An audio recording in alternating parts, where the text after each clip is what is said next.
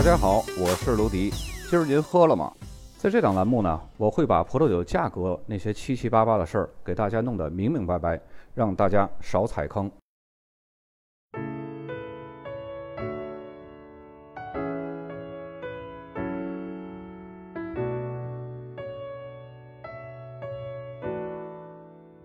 本期节目，咱们来了解一下葡萄牙的另外一个著名的葡萄酒产区——杜奥。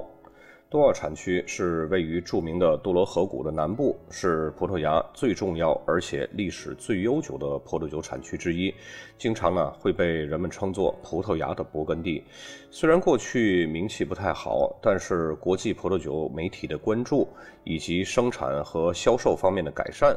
该地区的风采呢开始得以焕发。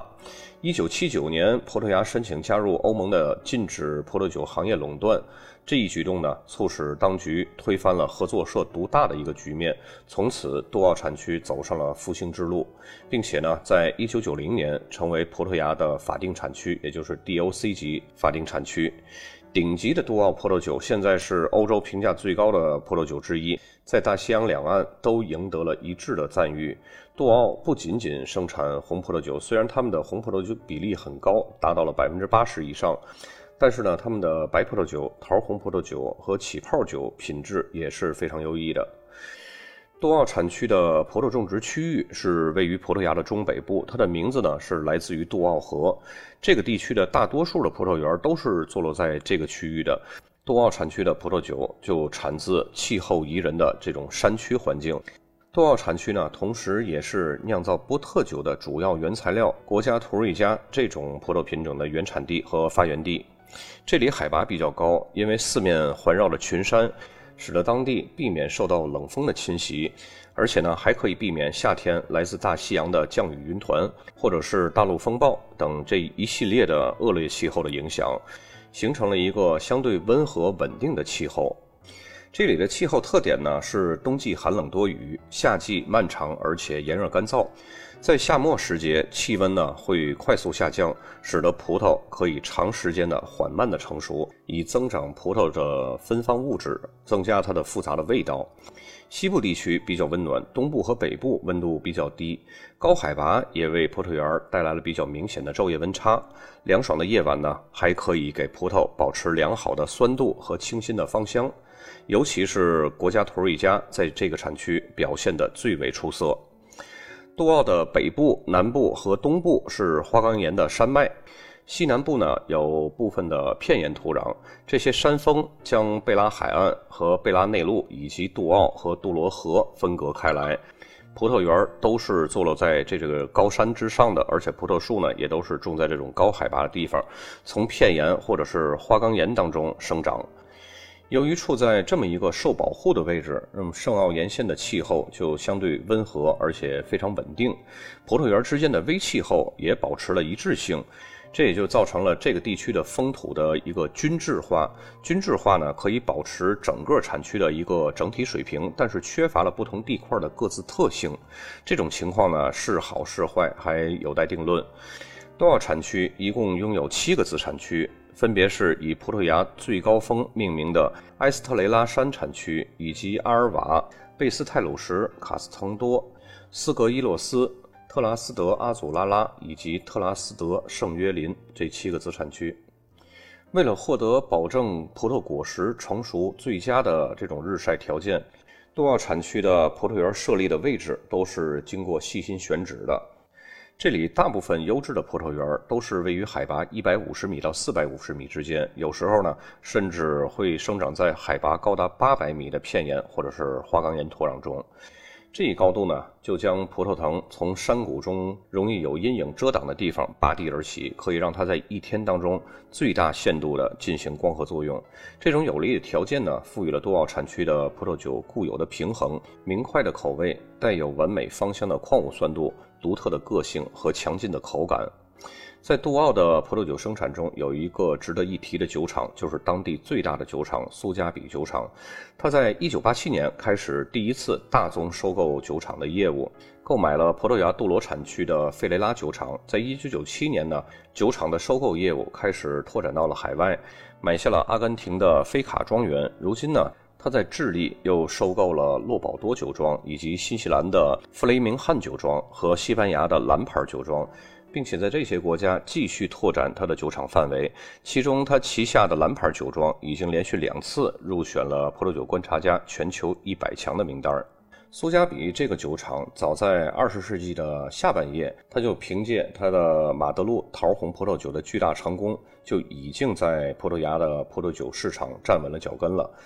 这个公司呢，在最早是在杜奥地区进行了大量投资，最举足轻重的就是在橡树园的投资。如今呢，这里每年出产着几百升的葡萄酒。由于他们的农场或者是庄园的葡萄种植面积是非常有限的，那么他们大部分的葡萄酒呢，都是从周边地区买来的葡萄酿造的，从而丰富了葡萄酒的产品。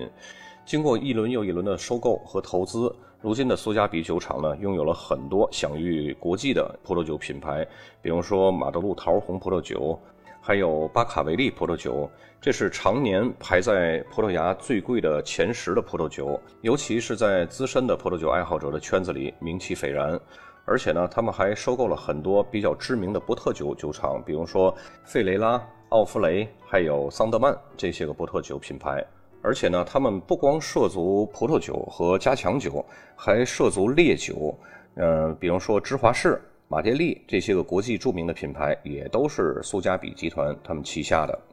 可以说，如今杜奥出产的最好的红酒是用红罗列兹，又称罗利红，以及国家图瑞加这两种葡萄来酿制的。这两种葡萄呢，同时也是酿造波特酒的关键原材料。其中，国产图瑞加呢是葡萄牙红葡萄当中最著名的品种，它的果穗很细而且很长，果实非常圆润，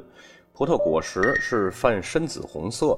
色泽油光华丽，而且果汁是非常多的，并且呢有一种独特的清香。用这种葡萄酿造的葡萄酒呢，酒体结构是非常平衡的，酒香浓烈，并且适合长时间的储存。红罗列兹是在葡萄牙的一个名字，在西班牙它的名字叫丹珀，对，就是西班牙那个国宝级品种，大家都很熟悉的那个，又叫丹帕尼洛的丹珀。用这个葡萄品种酿造的葡萄酒呢，酒体结构非常好，单宁充沛，会散发着一种独特的香气。真拿和黑费谢罗是这里另外两个比较常见的红葡萄品种。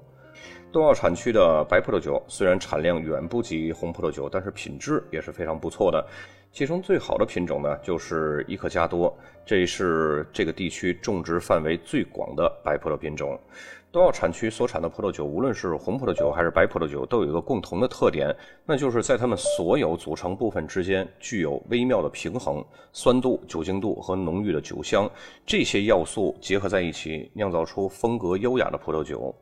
杜奥产区的葡萄酒根据陈年的时间还有酒精度，可以划分为五个级别，由低到高依次是珍藏、培养珍藏、高级、高级珍藏和高级培养珍藏。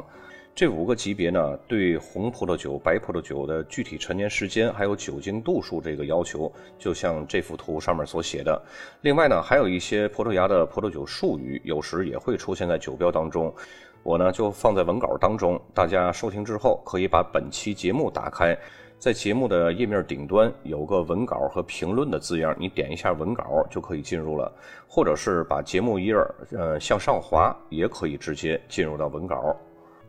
接下来咱们来看酒标，本期酒标呢不算多，一共就七个。首先第一张酒标，左边靠上的箭头呢，指向的就是杜奥 DOC 的法定产区一个标识，这个 DAO 就是杜奥的葡萄牙写法。然后下面这个箭头呢是呃红葡萄酒的意思，然后它还写了三种语言的。然后红葡萄酒在最下面这个呢，这是葡萄牙的意思，这个大家应该都懂。那么接下来这个酒标呢有点花，嗯，但是也可以看得清啊。嗯，左边靠上箭头指向那 reserva 就是珍藏。刚刚我们也说过，它杜奥产区这个陈年的时间和酒精度数有五个等级。那么这个珍藏呢，就是最初级的那个等级。然后，嗯，左边中间的箭头呢指向的这个单词，这个我是特意给大家标注出来的。这个代表着在葡萄牙语里边是代表着农场和庄园的意思，你也可以把它默认为单一园的意思。然后在最下面的箭头呢，指向的是杜奥，杜奥那一下面那一大串小字儿，那就是 DOC 的一个全拼。再接下来这个酒标左边中间箭头指向的是杜奥 DOC，然后杜奥旁边是葡萄牙。那么下面这个箭头呢，这个单词代表的是收成的意思，然后再加上后面这个单词呢，它们俩组合在一块儿就代表了精选。再接下来，这个酒标左边靠上箭头指向的是珍藏，这个刚刚也解释过、介绍过。呃，中间这箭头呢是杜奥 DOC，然后下面箭头指向的是酒庄罐装。再接下来，这个酒标靠上箭头指向的是这个 NOBRE，是高级。刚刚我们说那五个等级，从低到高是珍藏、培养珍藏、高级，这是在中间第三个档位上。然后中间箭头指向的是杜奥，这个是非常非常模糊了已经。然后下面的箭头呢指向的是酒庄罐装。再接下来这个酒标左边靠上箭头，这个有点模糊啊，呃，是培养珍藏的意思。培养珍藏是刚刚那五个等级里边第几个呢？是第二个，它是比那个珍藏要高一些的，但是要比高级低一级。然后靠下面箭头指向的是杜奥，你看它这个金色的杜奥下面这三行小字儿。这个也是 DOC 的一个全拼。再接下来，这个酒标左上角箭头指向的是杜奥，杜奥的下面这一行小字儿是 DOC 的全拼。然后中间这个箭头指向的这个 GA 打头的，这个是培养珍藏。刚刚那个培养珍藏，咱们可能没有看清楚啊，这个比较清楚。在培养珍藏的下边那行字儿呢，是老藤的意思。咱们以前介绍过意大利的老藤，然后德国的老藤，还有法国的老藤这些个标注的方式。那么这是应该是第一次看到葡萄牙标注老藤的这种方式。本期节目呢，呃，就这么多内容。大家如果有兴趣的话，可以把那个文稿当中的那些个葡萄葡萄牙葡萄酒的这些个专用术语可以了解一下，有时候它会出现在酒标上。本期就到这儿，咱们下期再见。